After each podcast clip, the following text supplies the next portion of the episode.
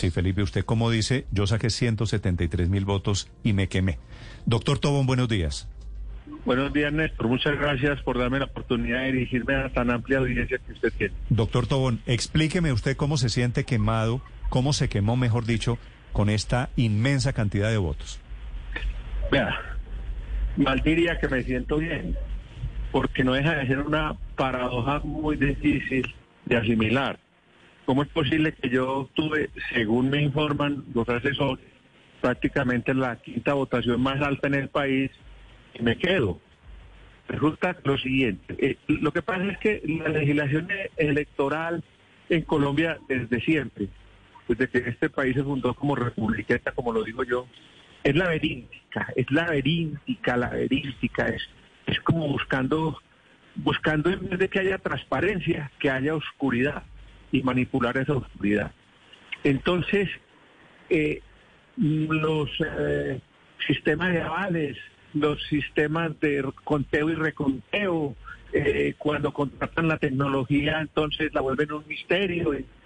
Es, es muy dudosa el sistema electoral nuestro, eso no lo digo yo, es un, hecho real. Pero, pero son las reglas de juego, por otro lado, ¿no? Es decir, usted y yo sabíamos que tocaba pasar el umbral. Ah, no, lógico, tienes lógico. Yo no estoy diciendo pues que me robaron la elección, no estoy diciendo eso. Sí. Había que pasar el umbral y se quedó. Yo saqué una votación muy alta, los otros no la sacaron no sacaron lo que ellos pensaban que iban a sacar. ¿Y, y, dónde? ¿Y dónde? Yo no sé si usted ha hablado con la gente del partido, me imagino que sí. ¿Dónde estuvo el hueco? Porque usted evidentemente no lo fue. ¿Cómo? ¿Cómo? ¿Que dónde estuvo? Que dónde, es que la llamada, la llamada está mal. ¿Que dónde estuvo el hueco, doctor Tobón? Bueno, el hueco estuvo en casi todos los otros participantes. Se pensó que en el Magdalena iba a haber más votación. Se pensó eso y no hubo tanta votación como ellos pensaban. Eh, ellos argumentan que hubo demasiada compra de votos de Magdalena y eso lo explicó. Eh, y hubo gente que estaba ahí en la lista y sacó muy poco. Y, y, es que la esperanza en esto es el último de los demonios, según los griegos. Entonces la gente muchas veces en política se da mucho, la gente vive de esperanza, pero no de realidad. Entonces se sobremencionó mucho la posibilidad de la votación. Eso fue lo que pasó. Doctor Tobón, cuando alguien se lanza seguramente no está pensando en que se va a quemar, pero quizás eh, de alguna manera no tiene que ver esto con haber rechazado eh, ir eh, de la mano con el pacto histórico dentro de estas elecciones. Muy buena su pregunta, muy buena su pregunta. Le quiero decir que muy buena. A lo mejor si yo me hubiera mantenido en el pacto histórico, en este momento sería senador, claro que sí.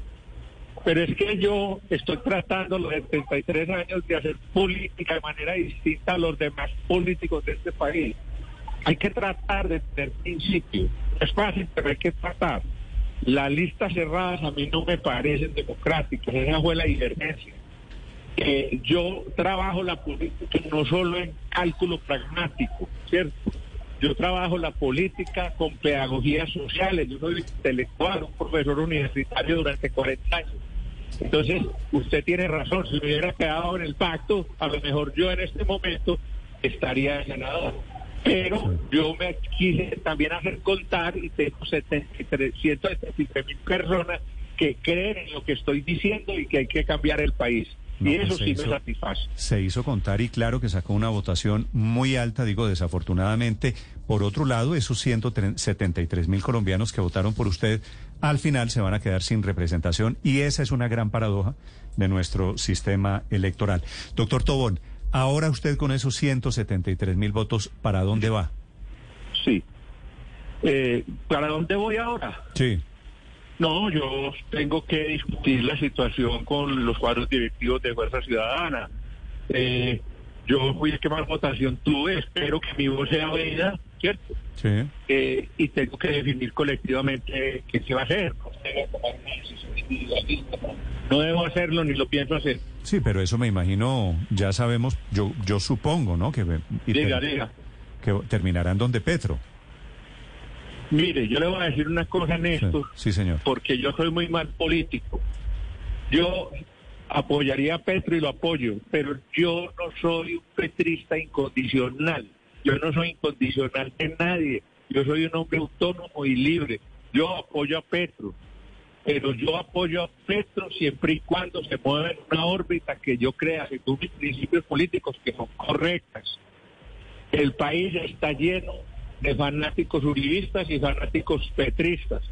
Yo, Gilberto Tobón Sanín, soy un hombre libre, ¿cierto? Sí. Quiero que retengan eso. Sí voy a apoyar a Petro, pero, pero no incondicionalmente.